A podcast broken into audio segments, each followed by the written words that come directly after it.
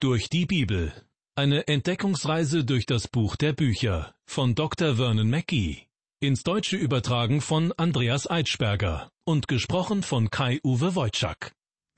Ich heiße Sie herzlich willkommen zu einer weiteren Folge unserer Sendereihe Durch die Bibel. Schon eine ganze Weile befassen wir uns mit dem Hebräerbrief, von dem ich vermute, dass er vom Apostel Paulus verfasst wurde. Vieles spricht dafür. Sicher sein kann man sich aber nicht, weil der Name des Autors im Brief selbst nicht genannt wird. Die Adressaten sind anscheinend eine Gruppe von Judenchristen, also von Leuten, die aus dem Judentum stammen und dann Christen geworden sind. Natürlich sind die Aussagen des Hebräerbriefes aber auch für alle anderen Christen von großer Wichtigkeit. In unserer letzten Sendung aus der Reihe Durch die Bibel hatten wir zuletzt aus dem zehnten Kapitel des Hebräerbriefes die Verse 22 und 23 besprochen. Dort gibt uns der Autor mehrere Anweisungen. So sollen wir einerseits hinzutreten, also vor Gott treten, und andererseits festhalten, nämlich an der Hoffnung, zu der wir uns bekennen. Und jetzt in Vers 24 kommt noch eine dritte Anweisung dazu. Und lasst uns aufeinander Acht haben und uns anreizen zur Liebe und zu guten Werken. Das griechische Wort, das hier mit anreizen übersetzt wird, findet auch Verwendung in einem medizinischen Fachausdruck, dem Paroxysmus. Damit ist der Zustand eines Patienten gemeint, bei dem die Krankheitssymptome immer schlimmer werden. Wenn sich Christen zur Liebe und zu guten Werken anreizen, ist das natürlich keine Krankheit. Gemeint ist vielmehr, fangt damit an, euch gegenseitig zu ermuntern, liebevoll und hilfsbereit zu sein. Und ihr werdet sehen, wie schön das ist und gar nicht mehr aufhören wollen. Natürlich muss man ein bisschen aufpassen, sich nicht gegenseitig auf die Nerven zu gehen. Mir wurde schon von einigen Christen vorgeworfen, ich würde ständig versuchen, ihnen ins Gewissen zu reden. Ich hoffe, dass ich es nicht übertrieben habe. Aber grundsätzlich finde ich es in Ordnung, anderen ins Gewissen zu reden, liebevoll und hilfsbereit zu sein. In Vers 25 setzt der Autor seine Anweisungen fort. Und lasst uns nicht verlassen unsere Versammlungen, wie einige zu tun pflegen, sondern einander ermahnen, und das umso mehr, als ihr seht, dass sich der Tag naht. Das Christenzusammenkommen war nie nötiger als heute. Statt andere schlecht zu machen oder sich gegenseitig zu entmutigen, sollten wir uns lieber in Liebe um die Person Christi versammeln. Einander ermahnen, das ist jedoch in Ordnung. Wir sollen gemeinsam das Wort Gottes erkunden. Ich bin überzeugt davon, Gott hat oftmals etwas für eine Gruppe von Christen auf Lager, das er nicht irgendeiner einzelnen Person vermitteln will. Einer der Gründe, warum ich gerne das Wort Gottes lehre, scheint auf den ersten Blick ein wenig eigennützig zu sein. Um mich vorzubereiten, bin ich nämlich gezwungen, mich intensiv mit einem bestimmten Bibelabschnitt zu beschäftigen. Auf diese Weise profitiere ich selbst davon. Aber man kann dieses vermeintlich eigennützige Verhalten auch andersherum betrachten. Sehen Sie, Gott lässt mich nicht in der Erkenntnis seines Wortes wachsen, es sei denn, ich teile es mit anderen. Deshalb, wenn Ihre Gemeinde eine Bibelstunde anbietet, sollten Sie hingehen. Denn gewiss werden Sie dort einen Segen empfangen, den Sie nicht erhalten, wenn Sie die Bibel für sich allein erforschen. Zusammenfassend kann man sagen, dass wir zu dreierlei aufgefordert werden. Erstens, lasst uns im Glauben die Nähe Gottes suchen. Zweitens, lasst uns festhalten an der Hoffnung, zu der wir uns bekennen. Und drittens, lasst uns die Nähe zu anderen Christen suchen und einen liebevollen Umgang mit ihnen pflegen. Wenn Sie genau hinschauen, werden Sie feststellen, dass wir hier die drei grundlegenden christlichen Tugenden vor uns haben. Glaube, Hoffnung und Liebe.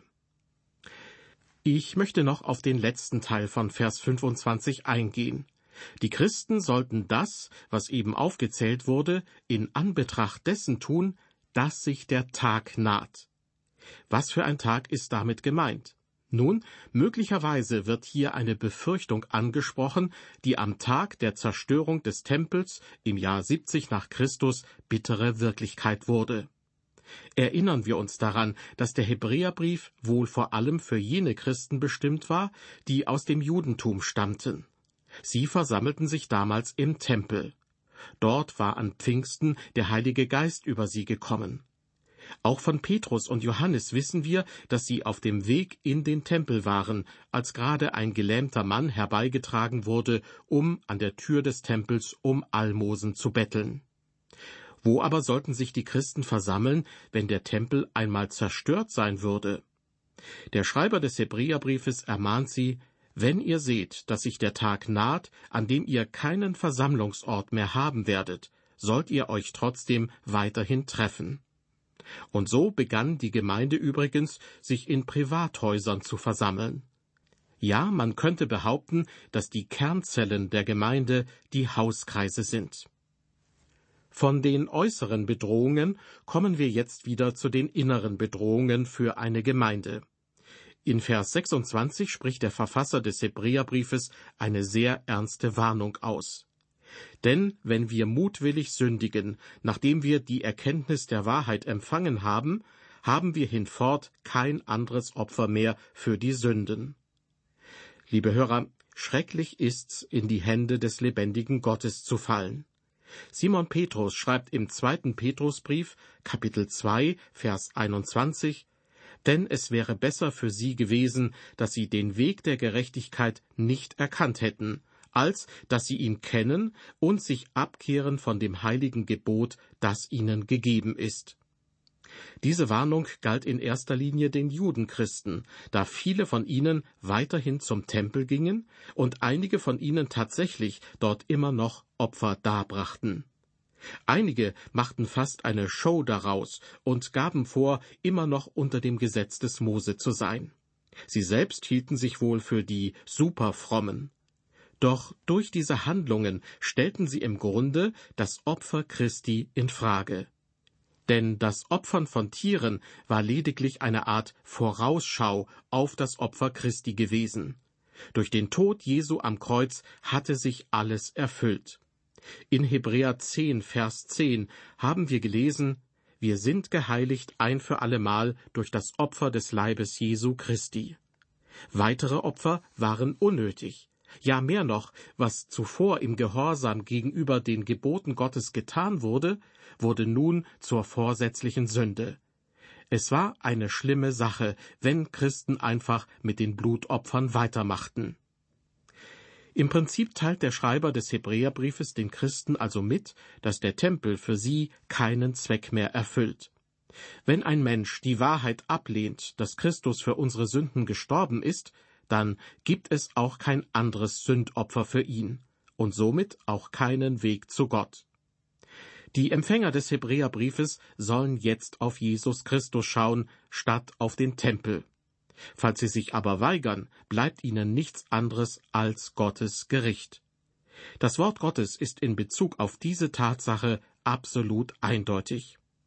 Ich lese noch einmal Vers 26 und dann gleich anschließend Vers 27. Denn wenn wir mutwillig sündigen, nachdem wir die Erkenntnis der Wahrheit empfangen haben, haben wir hinfort kein anderes Opfer mehr für die Sünden, sondern nichts als ein schreckliches Warten auf das Gericht und das gierige Feuer, das die Widersacher verzehren wird. Mutwillig sündigen, nachdem wir die Erkenntnis der Wahrheit empfangen haben. Damit ist gemeint, wenn jemand weiterhin Opfergaben darbringt, obwohl er eigentlich von dem Opfertod Jesu Christi weiß, der sündigt mutwillig. Es handelt sich um mutwillige Rebellion gegen Gott, und deshalb wartet auf eine solche Person das Gericht. Liebe Hörer, falls Christi Tod vor rund 2000 Jahren nicht ausreichend war, dann ist wirklich nichts ausreichend. Gott hat für uns keine anderen Erlösungspläne in seiner himmlischen Schreibtischschublade. Christus wird nicht noch einmal sterben, denn das wäre Unsinn, weil es unnötig wäre.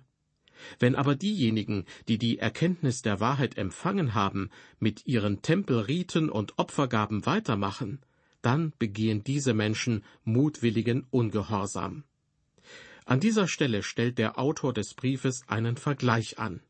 Wir lesen in den Versen 28 und 29 Wenn jemand das Gesetz des Mose bricht, muss er sterben ohne Erbarmen auf zwei oder drei Zeugen hin. Eine wie viel härtere Strafe, meint ihr, wird der verdienen, der den Sohn Gottes mit Füßen tritt und das Blut des Bundes für unrein hält, durch das er doch geheiligt wurde, und den Geist der Gnade schmäht. Hier haben wir eine der wohl ernsthaftesten Aussagen der gesamten Bibel. Hier ist von einem Christen die Rede, der doch durch das Blut gereinigt wurde. Wer das gering schätzt, so haben wir es bereits in Kapitel 6, Vers 6 gelesen, der kreuzigt für sich selbst den Sohn Gottes abermals. Wenn man so tut, als ob der Tod Christi nicht ausreichend wäre, um die Sündenfrage ein für allemal zu klären, wenn man so weitermacht, als ob er nicht gestorben wäre, dann verachtet man das Blut Christi. Es ist einfach so, mit der Erkenntnis bekommt man auch Verantwortung auferlegt. Lassen Sie es mich ohne Umschweife sagen. Falls Sie, nachdem Sie die frohe Botschaft gehört haben, Jesus Christus den Rücken zukehren, dann droht Ihnen die Verdammnis. Das ist nicht meine Meinung, sondern Gott hat es durch den Verfasser des Hebräerbriefes in diesen Versen so gesagt. Weiter geht es mit Vers 30. Denn wir kennen den, der gesagt hat, die Rache ist mein, ich will vergelten. Und wiederum, der Herr wird sein Volk richten. Liebe Hörer, Gott wird richten. Er ist der uneingeschränkte Herrscher dieses Universums. Eines Tages werden wir alle vor ihm erscheinen müssen. Gott hat das hoheitliche Recht zu richten. Dieses Recht hat er nicht aufgegeben. Im ersten Petrusbrief, Kapitel 4, heißt es ab Vers 17, Denn die Zeit ist da, da das Gericht anfängt an dem Hause Gottes. Wenn aber zuerst an uns, was wird es für ein Ende nehmen mit denen, die dem Evangelium Gottes nicht glauben? Und wenn der Gerechte kaum gerettet wird, wo wird dann der Gottlose und Sünder bleiben? Zurück zu unserem Bibeltext aus dem Hebräerbrief. Dort lesen wir in Vers 31, Schrecklich ist's, in die Hände des lebendigen Gottes zu fallen. Dieser Vers klingt bedrohlich und ist zugleich hochinteressant. Wir werden ein wenig Zeit mit diesem Vers verbringen, da wir viel aus ihm lernen können. Dieser Vers richtet sich sowohl an Christen wie auch an Nichtchristen. Es ist schrecklich, in die Hände des lebendigen Gottes zu fallen. Im alttestamentlichen Buch Esra lesen wir in Kapitel 7, Vers 9, am ersten Tage des ersten Monats nämlich hatte Esra beschlossen, von Babel heraufzuziehen, und am ersten Tage des fünften Monats kam er nach Jerusalem, weil die gnädige Hand Gottes über ihm war. In diesem Vers ist die Hand Gottes gnädig über diesem Mann, und Gott möchte seine gnädige Hand auch über sie halten. Manchmal ist Gottes Hand, die über seinen Kindern ist, aber auch eher schwer.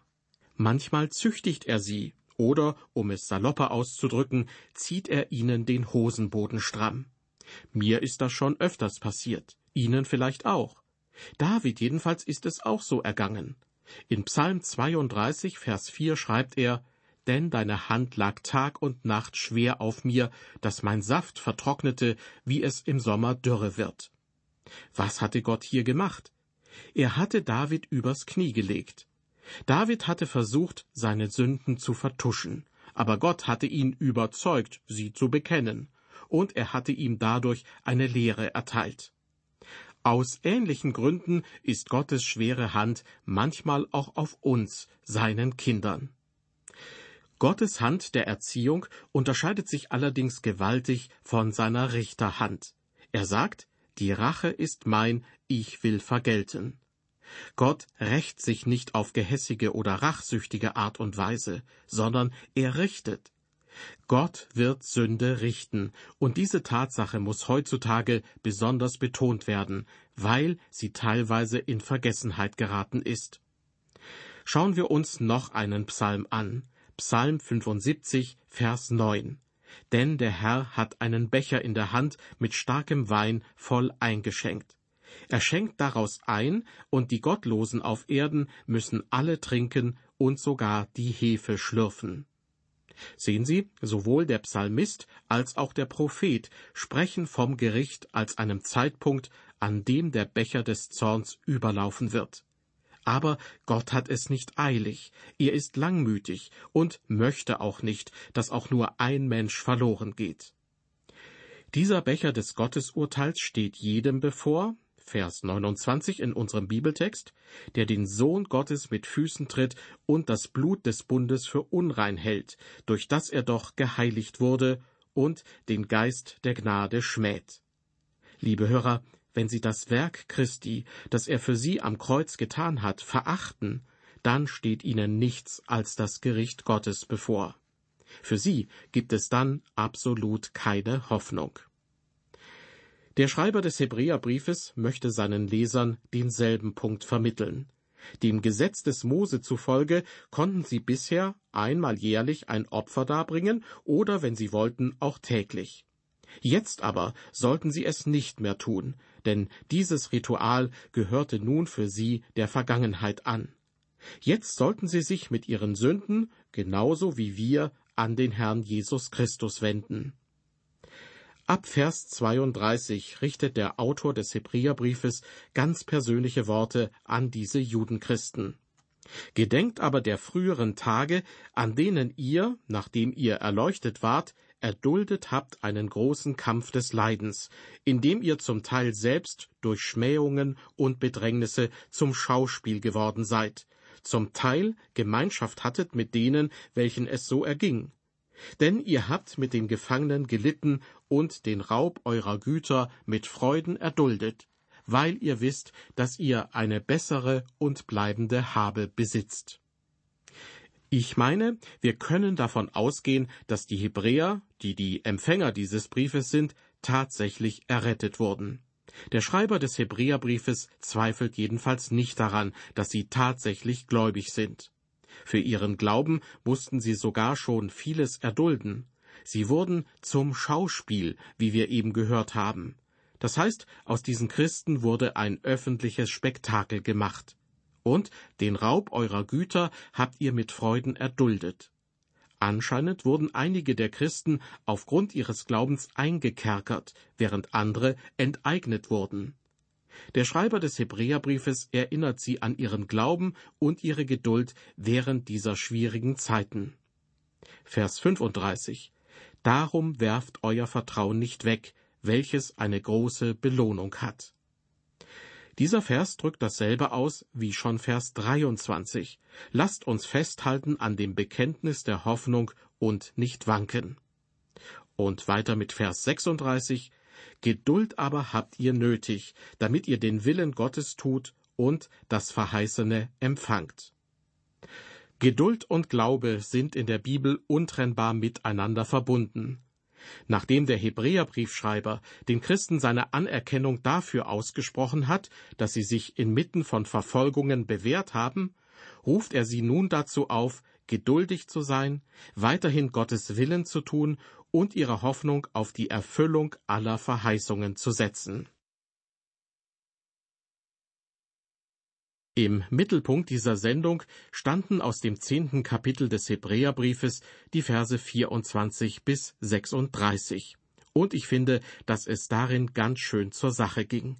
Es wurde deutlich gesagt, entweder nimmt man das Opfer an, das Jesus Christus durch seinen eigenen Tod dargebracht hat, oder man lässt es bleiben. Beides hat Konsequenzen, und ein sowohl als auch gibt es nicht. Trotzdem gilt, Jesus Christus wartet immer noch darauf, dass weitere Menschen die Erlösung annehmen. Wie lange diese Gnadenzeit noch dauern wird, weiß aber niemand. Deswegen sollten Sie sich lieber heute als morgen entscheiden, sofern Sie es noch nicht getan haben. Ich verabschiede mich nun von Ihnen. Bis zum nächsten Mal. Auf Wiederhören und Gottes Segen mit Ihnen.